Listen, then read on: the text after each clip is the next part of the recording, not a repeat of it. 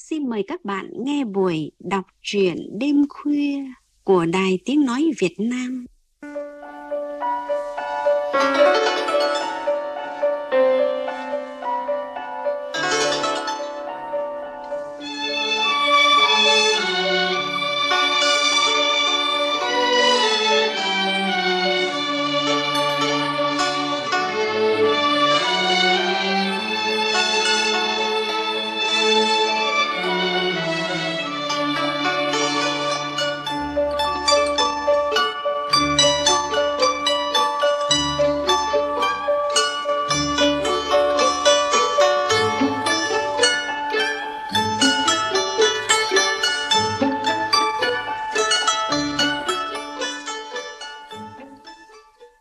Các bạn thân mến, làm cha làm mẹ ai cũng mong muốn con cái được học hành tới nơi tới chốn bằng người.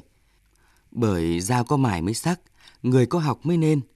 Xong, với người nông dân một nắng hai sương còn phải chạy lo ăn từng bữa, thì việc học của con quả là quá sức. Chia sẻ điều này trong chương trình đọc truyện đêm khuya hôm nay, giọng đọc Vân Anh sẽ gửi tới các bạn truyện ngắn Gia Bảo của tác giả Lê Tiết Thạch. Mời các bạn cùng nghe.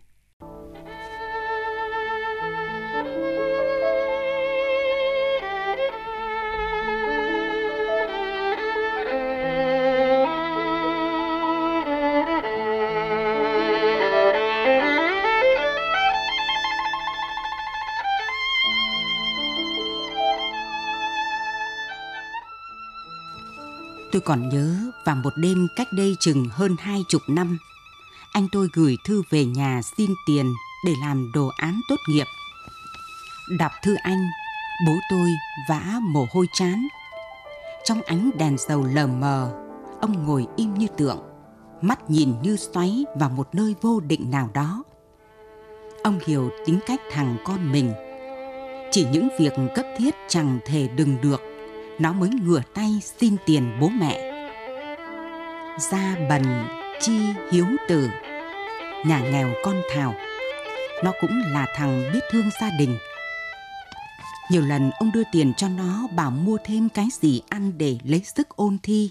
Nó từ chối và bảo Chỗ khoai lang con mang lên trường vẫn còn. Trước đây thi thoảng nó cũng xin nhưng rất ít. Chỉ vậy thôi mà ông đã phải chạy đôn chạy đáo chỗ nọ vay chỗ kia hoặc phải bán thứ gì đó trong gia đình. Lần này số tiền con xin gấp nhiều lần. Ông lại chìa bức thư vào sát ngọn đèn, chẳng chạch đi đâu được nữa. Gương mặt ông đanh lại. Vay đâu ra số tiền lớn như thế bây giờ? Chả nhẽ, cứ gõ cửa mãi mấy chỗ đã nhẫn mặt đã đành người ta rất tốt với ông, nhưng mỗi lần đến nhà người ta, ông vẫn thấy da mặt mình rồm rộp khi được gia chủ chào bằng câu. Ông à, chắc lại thằng con lớn gửi thư về à? Nợ cũ chồng chất chưa xoay ra đâu để trả, ai đời lại vác mặt đến. Lục lọi trong trí nhớ những chỗ có thể có tiền những chỗ có thể vay được số tiền như thế. Ông uể oải lắc đầu.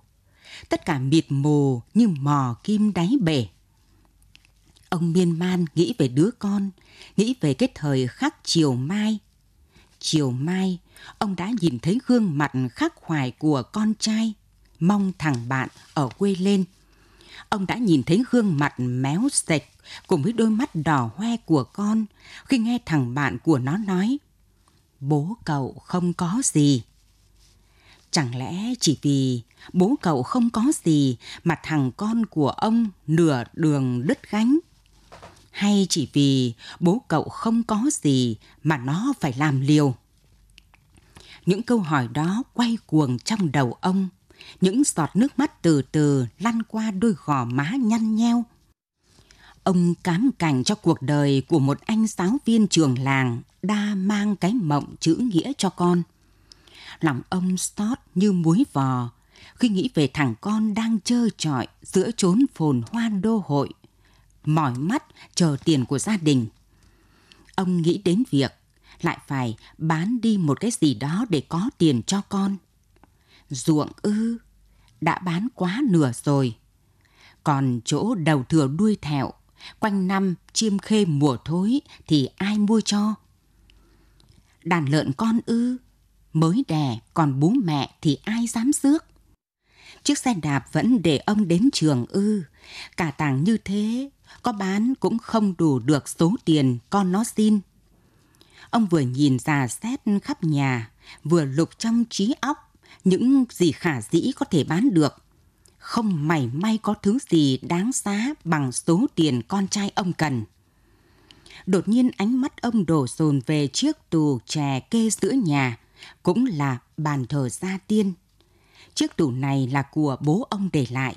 Khi sắp mất, bố ông nói với cả nhà. Chiếc tủ này ông nội đóng để đựng sách, tôi cũng đựng sách từ thời còn để tròm, từ thời còn phủ phục chép tam tự kinh. Tủ cũng là bàn thờ. Trên đặt bát hương thờ thần linh, thờ sa tiên, thờ bà cô tổ. Các cụ đã tôn thờ linh tiên, tọa ngự rồi đấy. Cả nhà có hiểu không nhỉ? Tủ chỉ đựng sách, không đựng thứ uế tạp trong đó.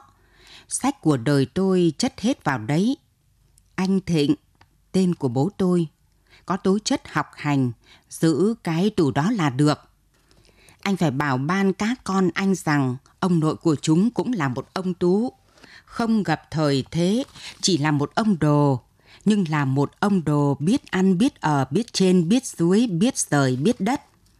Anh dùng cái tủ đó làm bàn thờ, trong ngăn thì đựng sách của anh, của con anh. Cái tủ đó đựng chữ và ra chữ đấy. Xuất xứ cái tủ chè là như vậy.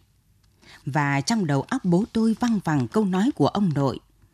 Chiếc tủ đó đựng chữ và ra chữ đấy. Đựng chữ thì đúng rồi. Cũng như ông nội, bố tôi chỉ dùng chiếc tủ đó để đựng sách. Cả cuộc đời dạy học của mình có mặt khắp tỉnh Hưng Yên Hệ kiếm được quyển sách nào hay, ông đều trịnh trọng bọc lại và xếp cẩn thận vào tủ. Chiếc tủ sách của ông đã đầy ninh ních, đã quen lắm nếp sinh hoạt của gia đình. Ấy là khi chập choạng tối cả nhà ăn cơm xong, bố tôi ngồi uống nước ở bàn và gọi tất cả anh em tôi. Các con đâu lại đây, hôm nay bố đọc tiếp chuyện không gia đình nào. Hay các con thích chuyện tiếng gọi nơi hoang dã, hay là để anh cả đọc chuyện Kiều nào? Kiều quyển thứ tư, chồng ngoài cùng ngăn bên phải ấy. Bố chỉ đọc nửa tiếng thôi, xong các con ngồi vào bàn học. Cứ thế, cứ thế, chiếc tủ đã trở thành một phần máu thịt của bố tôi, của gia đình tôi. Mỗi khi ngớt việc, buồn chân buồn tay, ông lại mang chiếc khăn ẩm lau kỳ cọ cho tủ. Có lần ông sơ chiếc khăn chỉ dành riêng để lau tủ và nói với chúng tôi – các con không được gọi là rẻ lau mà phải gọi là khăn lau. Chiếc khăn ấy mỗi lần dùng xong ông lại giặt riêng phơi khô gói trong túi ni lông và dắt trên mái nhà. Chiếc tủ lúc nào cũng lấp loáng như hương. Hai bức tranh khảm ốc lấy tích lưu bình dương lễ trên đôi cánh rực lên như những quầng lửa. Ông yêu chiếc tủ, một tình yêu của người cha với đứa con ngoan hơn thế nữa, chiếc tủ đã thành sa bào của tổ tiên ông để ông tri ân thờ phụng tiền nhân. Những bước chân xã rời trên đường đời, những lo toan bợt bạt mặt người sẽ vợi đi khi ông đối diện với bàn thờ với chiếc tủ. Đã thành thói quen trước những lựa chọn cân não của cuộc đời, ông thường thắp hương xin chỉ dẫn độ trì của các đấng thần linh của các bậc gia tiên dòng tộc. Để thu nhận sự phản hồi thắp hương, khấn vái xong ông cúi đầu đặt cả hai bàn tay lên nóc tủ, dồn tâm lực lắng nghe những tín hiệu của thế giới siêu nhiên. Nếu mặt tủ mạ ấm, ấy là phần âm đã đồng ý với sự lựa chọn của ông. Còn khi hai bàn tay mới chạm vào mặt tù mà có cảm giác như sờ vào trào nóng thì thôi ông bỏ ngay ý định của mình. Có lần ông nói với chúng tôi, đúng lắm, linh nghiệm lắm các con ạ. À. Ông có cảm giác rằng những anh linh của dòng tộc đang an tọa trong từng thớ gỗ của tù để chia sẻ cùng ông để khai tâm khai sáng cho ông ông Đinh Ninh, chiếc tủ là tấm bùa, bút văn xương chiếu ấn, độ cho con ông có đầu óc sáng láng, học hành, thi cử may mắn. Ân nghĩa và linh thiêng như thế, giờ đây, trong đầu óc ông lại vụt lên ý nghĩ phải bán chiếc tủ. Ý nghĩ ấy vừa lóe lên đã vụt tắt, ông thấy ân hận. Ông ấp chặt hai bàn tay lên đầu, miệng gấp gáp đọc thầm. Không thể như thế, không bao giờ như thế, không thể như thế, không bao giờ như thế. Bỗng nhiên, gương mặt méo xè cùng cặp mắt đỏ hoe của con trai lại ào ào xâm chiếm trí não ông. Tù và sự nghiệp của con trai như hai quả cân nặng ngang ngửa nhau, bắt buộc ông phải dứt lòng chọn một. Bất giác, có một lực lượng huyền bí nào đó lại đẩy ông nghĩ tới câu nói của bố mình. Chiếc tù đựng chữ và ra chữ đấy. Đựng chữ thì rõ rồi, chiếc tù từ xưa đến nay chỉ toàn đựng sách. Thế ra chữ thì sao nhỉ? Điều này thử hỏi, có còn ý nghĩa gì khác ngoài việc ông bán tù đi để có tiền cho con ăn học, để cho con có thêm nhiều chữ? Phải rồi, những bậc tiền nhân chỉ bảo thế hệ sau chẳng bao giờ cần cụ thể, như thế mới thiêng, như thế mới rèn cho con cháu có bộ óc, biết suy luận, biết vận dụng. Bố tôi xoáy chặt vào lập luận đó, như một sự bấu phiếu, để rồi câu nói của ông tôi như chỉ bảo, như khích lệ. Gương mặt ông thanh thản hơn. Ông lại thắp lên ban thờ một nén nhang lầm rầm khấn vái khi tay ông chạm vào mặt tù, cảm giác vẫn ấm áp lạ thường. Ông quyết định bán chiếc tù. Bán để làm việc khác thì không thể. Xong bán để cho con có chữ thì sao lại so sự. Đó chính là di chúc của tiền nhân. Và lại, để đi đến khúc hải hoàn thì trận đánh cuối cùng bao giờ cũng khốc liệt. Với ông, việc học hành của thằng con cà chỉ còn đận này nữa thôi, chỉ còn trận đánh này nữa thôi. Nó sẽ có bằng đại học, rồi sẽ được đi làm, rồi sẽ có lương. Ông đã có những điểm tựa tinh thần chắc chắn cho việc làm không khỏi phải run tay này. Nhưng để kiểm tra quyết định táo bạo của mình, ông lại thắp thêm một tuần hương nữa làm các thủ tục, trình bày ý định và lại đặt bàn tay lên nóc tù đón nhận sự chỉ bảo của tiền nhân. Xong xuôi, ông xăm xăm mở cánh tủ xếp tất cả sách vào ba chiếc áo mưa, buộc chằng cẩn thận. Ông lễ mễ ôm từng bọc sách, đặt ngay ngắn trong hòm thóc. Đoạn ông cầm đèn pin đi ra ngõ, đến một nhà mà ông biết chắc chắn là sẽ rất thích mua chiếc tủ của ông. Tối hôm ấy, cái tối cuối cùng chiếc tủ có mặt ở nhà tôi, ở dòng họ tôi. Bố tôi hầu như thức trắng. Qua ánh đèn dầu leo lét, bóng bố tôi niêm phong trên tường, trầm mặc như ngọn núi mồ côi giữa cánh đồng bán sơn địa.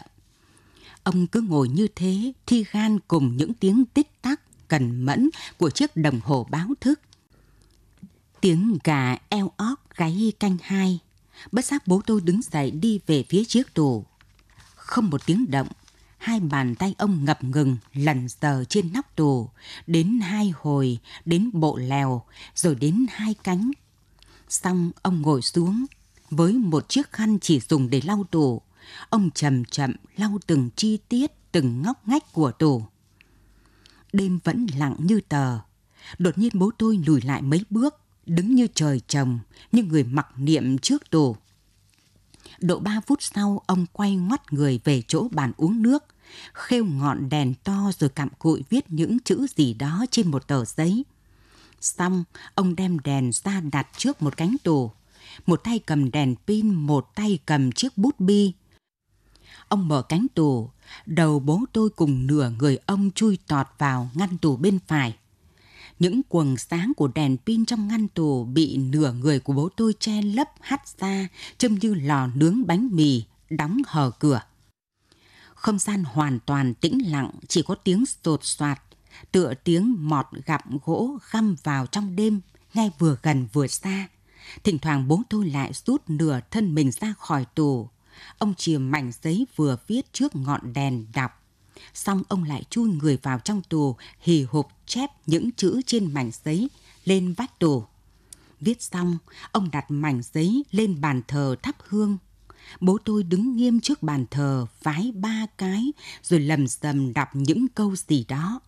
Hết tuần hương, bố tôi đem tờ giấy hóa vàng.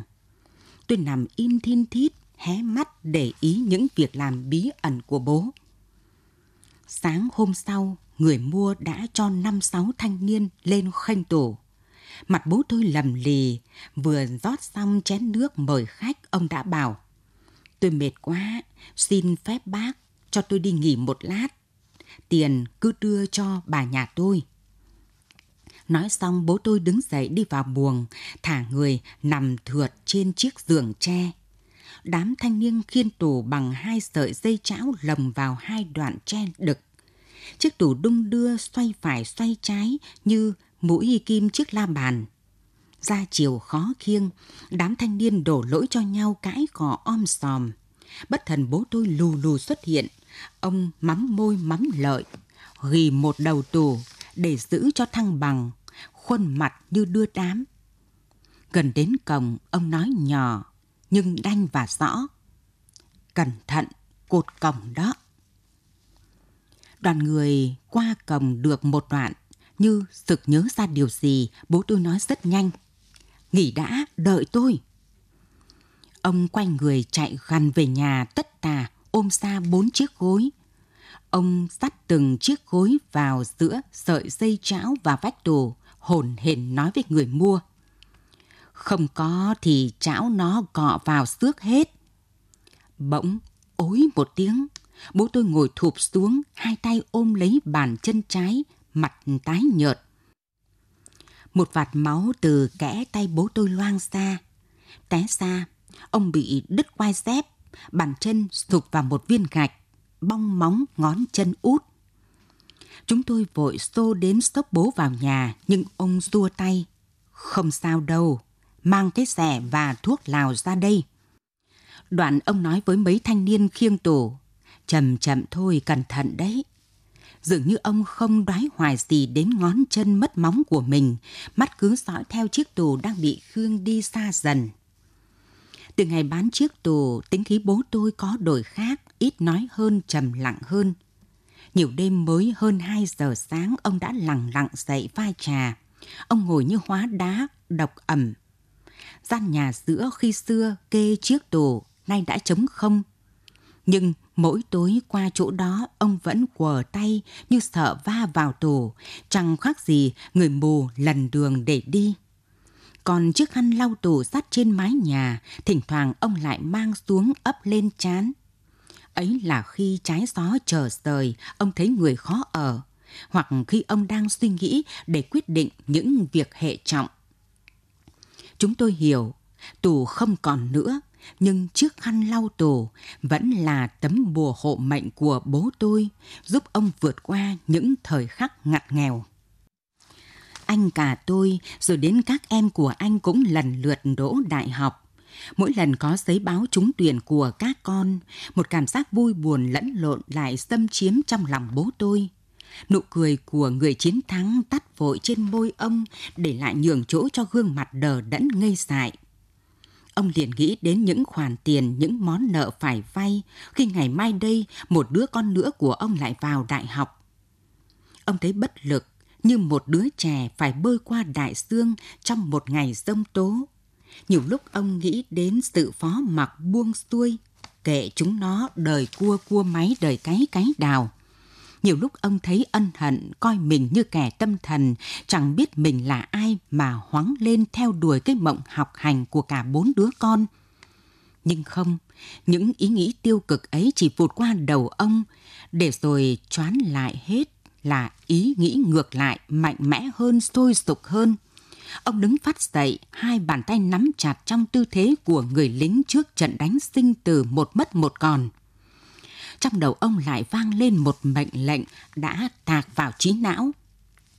Các con ông phải được ăn học, dẫu phải bán hết đồ đạc, nhà cửa đất đai, dẫu phải vắt kiệt mồ hôi, hút cả máu, đẽo hết xương hết thịt của mình đi, ông cũng sẵn sàng. Bốn anh em chúng tôi đều được học đại học. Chúng tôi nhớn nhau lên bao nhiêu, thì thân hình bố tôi lại còm đi, tóp lại bấy nhiêu. Khi đứa em út của tôi chuẩn bị tốt nghiệp đại học, thì bố tôi qua đời. Xót xa cho bố quá. Các con sắp học xong, sắp tự lực được thì bố không còn nữa. Trước khi về với tổ tiên, bố tôi cứ suy kiệt dần. Ông nằm sán trên giường, bón cháo và sữa ông cũng không chịu nuốt. Thế rồi thời khắc đau buồn ấy cũng đã đến. Ông chút hơi thở cuối cùng khi miếng bông đặt trước lỗ mũi của ông không còn nhúc nhích. Mẹ tôi, chúng tôi òa lên khóc. Anh cả tôi vội vàng vuốt mắt cho ông, nhưng không sao vuốt được. Mắt ông vẫn cứ mở trừng trừng.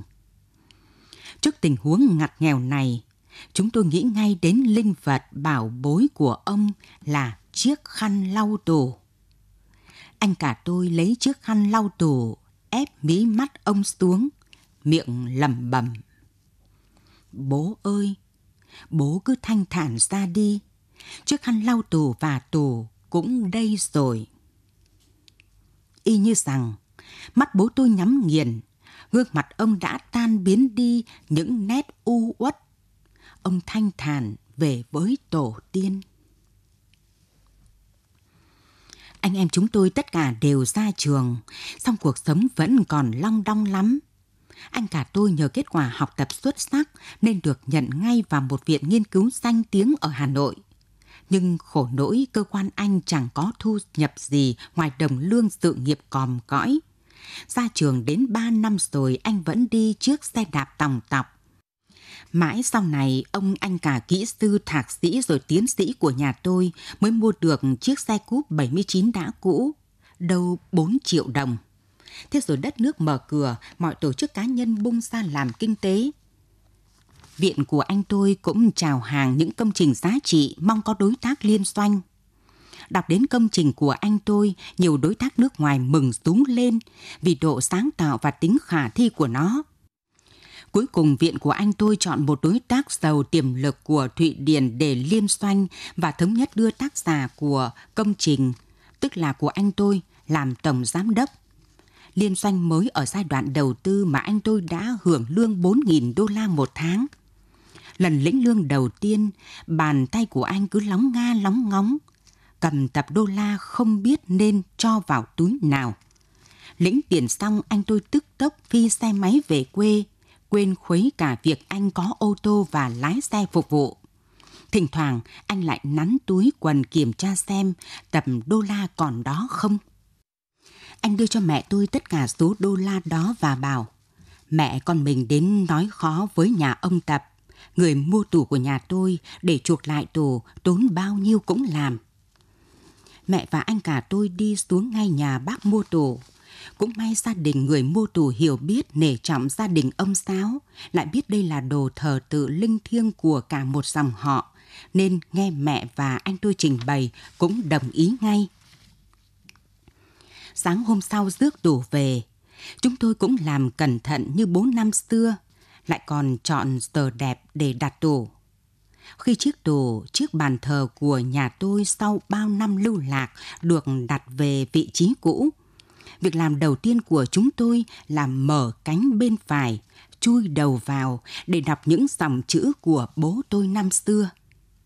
Và đây, trước mắt tôi là những dòng chữ bút bi như sạch vào gỗ của bố. Con lạy các đấng thần linh, con lạy các bậc gia tiên của dòng tộc, con lạy ông bà ông vài tổ tiên. Hôm nay, ngày tháng năm, con là do tình huống đến mức ngặt nghèo bấn bách quá, không xoay đâu ra tiền để cho con của con làm một việc trọng đại, làm đồ án tốt nghiệp đại học. Con xin phép bán chiếc tù, chiếc bàn thờ của tiền nhân. Con hứa khi các cháu thành đạt, con sẽ chuộc tù, chuộc bàn thờ về. Nếu đời con chưa làm được, con sẽ di chúc cho đời con của con phải làm việc đó. Hãy coi đó là những lời nguyền của con. Bỗng chốc, mắt tôi nhòa đi, lại nhòa đi hơn nữa khi nhìn thấy anh cả tôi, người hương khói, người giữ lửa của gia tộc, hai mắt đỏ hoe, đang cần mẫn lau chùi từng chi tiết của tổ, giống hệt bố tôi năm xưa.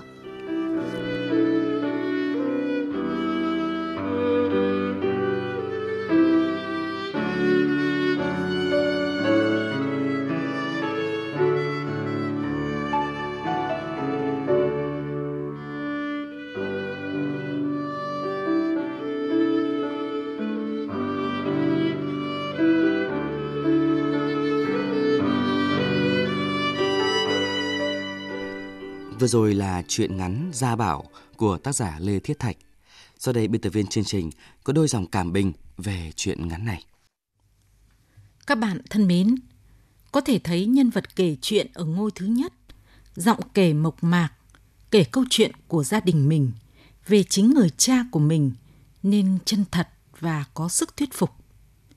Chuyện không có nhiều tình tiết biến cố mà chỉ xoay quanh tâm trạng, nỗi niềm của người cha trong suốt quá trình nuôi những đứa con ăn học, lo đối phó với tiền học, thường xuyên phải dây dứt, chăn trở, quay cuồng, vắt óc nghĩ mọi phương kế để có đủ số tiền nộp cho các con.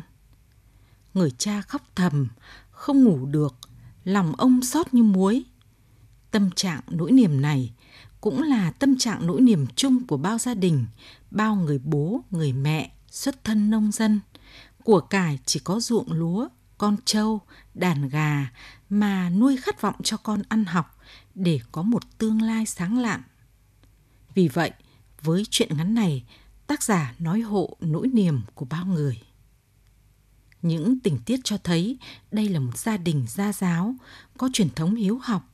Người cha coi trọng đời sống tinh thần, coi đồ gia bảo là thiêng liêng – Điều khâm phục đáng nể trọng ở người cha trong chuyện ngắn này là phút cuối ông đã quyết định bán đồ gia bảo, thứ quý giá của cả dòng tộc. Đây là quyết định táo bạo và quả không dễ dàng chút nào. Tác giả đã đi sâu miêu tả diễn biến nội tâm nhân vật người cha, từ lúc quyết định bán chiếc tủ đến lúc tiễn biệt nó ra khỏi nhà. Nhiều chi tiết nhỏ nhưng có sức nặng, thể hiện sự trân trọng thắp hương ban thờ, thức trắng đêm cặm cụi viết chữ trong vách tủ, coi trọng nâng niu đến cả chiếc khăn lau đồ ra bảo. Khi chiếc tủ không còn là tài sản của gia đình nữa, vẫn nâng niu gài chiếc gối vào sợi dây chảo để không bị cọ xước, vân vân.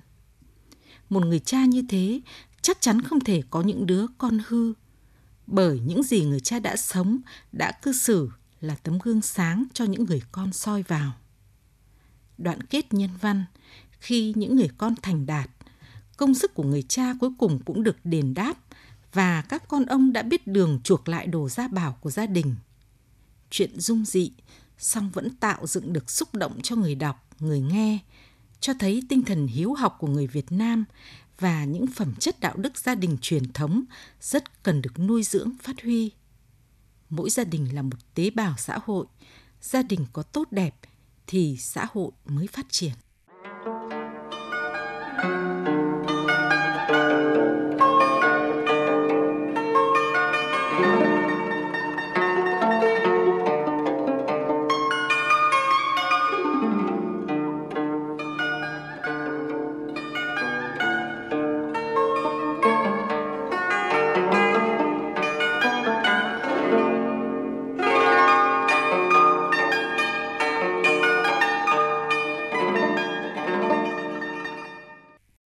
Quý vị và các bạn vừa nghe chương trình đọc truyện đêm khuya của Đài Tiếng Nói Việt Nam.